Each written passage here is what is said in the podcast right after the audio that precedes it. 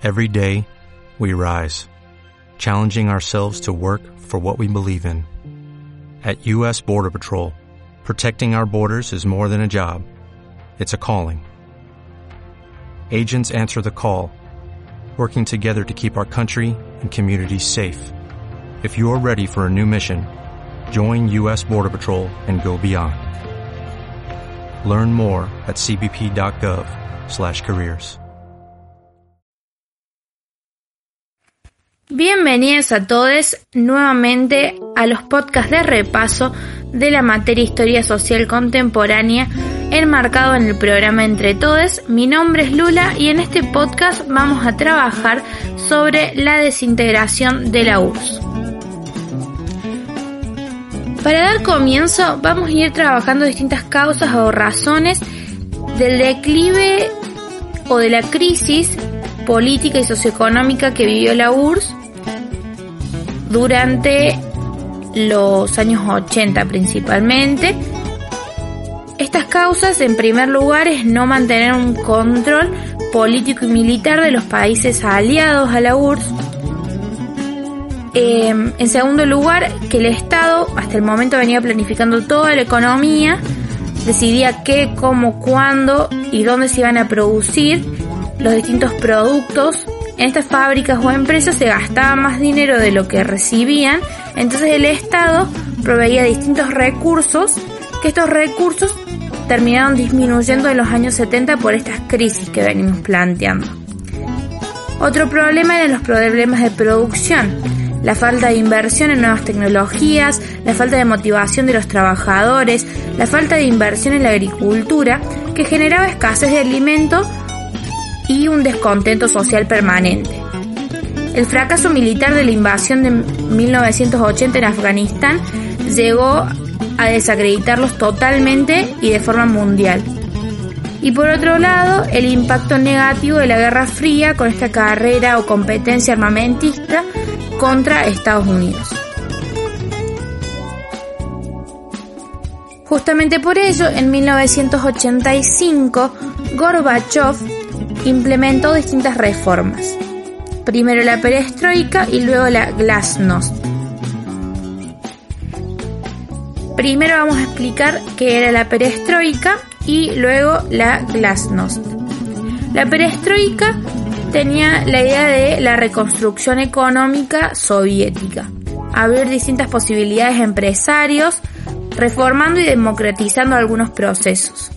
Su origen es en 1985 y la idea era poder sacar al país de la crisis económica e impulsar un desarrollo continuo. Tenía ciertos objetivos. Pretendía alcanzar una apertura hacia un liberalismo económico, un proceso de democratización que intentaba sustituir el centralismo político y económico por un modelo descentralizado. Las empresas comenzarían a, tomar decisiones con mayor libertad que esto favorecería el desarrollo de estas. Además había una lucha contra la corrupción para mejorar el rendimiento de los trabajadores, aumentar las producciones, acabar con el desabastecimiento y recuperar los servicios públicos. Para ello también se privatizaron diversas compañías, además de la implementación de una nueva moneda y la renovación de un sistema bancario. Esto también influía con distintos cambios en el sistema político y en el orden constitucional que delimitaban las funciones que cumplían desde el partido y desde el Estado. Los efectos se notaron continuamente desde el aumento de los sueldos y la inflación y la escasez también aumentaron con la llegada de las subvenciones. Los precios bajos del petróleo durante toda esta misma época también hicieron que disminuyeran los ingresos de la URSS. Y finalmente, lo que generó la perestroika es que recibieron muchas críticas que no solamente, digamos, eran críticas de las personas que creían que la perestroika era muy lenta, como que no llegaba más la reforma, sino también de los que temían que la perestroika acabara con toda eh, la URSS o con toda la sociedad comunista. Además, Esto generó, terminó generando un golpe de Estado fallido y la disolución de la URSS para finalizar. Por otro lado, tomaremos la Glasnost, que es otra de las reformas que plantea Gorbachev un año después de que salió la perestroika. La Glasnost llevó, se llevó, como decíamos, a la par de la perestroika y la idea era, liberalizar el sistema político y los medios de comunicación principalmente. Su objetivo era crear un debate interno para alentar las distintas reformas, pero esto se volvió en contra totalmente del Estado. Aumentaron las problemáticas tanto económicas como sociales y, y se generaba una crítica a la población soviética contra el Partido Comunista. Se dieron a conocer las distintas políticas de la época de Stalin, que esto generó muchísimo descontento en las sociedades, ya que hasta el momento estaban totalmente ocultas. Se generaron distintas repercusiones y una de las principales es que el Estado perdió la influencia que tenía sobre los medios de comunicación, ya que mostraron todos los problemas y crisis que vivía la URSS y eran escondidos a propósito por el Estado. Esto aumentó aún más las críticas y el descontento de las sociedades.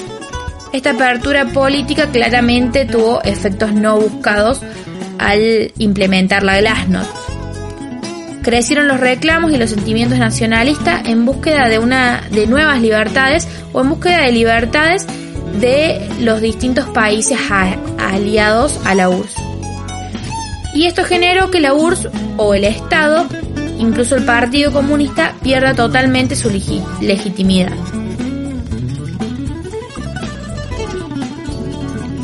Justamente por ello se iniciaron distintos movimientos para la independencia de algunos países aliados y la democratización de estos jugó un papel clave dentro de estos movimientos. Lituania, Letonia y Estonia en 1990 logran su independencia. Polonia, que era usado como el paso para llegar a la República Democrática Alemana, también logró su independencia en 1990 junto a Checoslovaquia, Rumania y Yugoslavia. Por otro lado, la caída del muro de Berlín en noviembre de 1989 también generó un papel clave en el cual la República Democrática Alemana vivía distintas crisis políticas y económicas y las sociedades empezaron a notar esto y querían huir hacia el otro lado. En agosto de 1991 se generó un fallido golpe de Estado para sacar a Gorbachev del poder y se generó principalmente este golpe para que no se lleve adelante la independencia de la República de los Balcanes, que terminó siendo efectiva la independencia cuando el golpe falló. En septiembre de 1991 se firmó un pacto que llevaba a cabo la disolución de la URSS y en diciembre de 1991 se crea la Comunidad de Estados Independientes. Para finalizar todo esto, el 25 de diciembre de 1991 Gorbachev renuncia a su cargo y anuncia la disolución de la URSS. Ahí es cuando realmente se consolida, digamos, lo que es la disolución de la URSS y esto, digamos, lleva a una serie de consecuencias en un primer lugar, que se terminó el mundo bipolar, ya no había más esa guerra entre Estados Unidos y la URSS. En segundo lugar, se consolida Estados Unidos como potencia única mundial y la consolidación mundial del modelo capitalista. Una apertura económica se genera, además de la llegada de la globalización.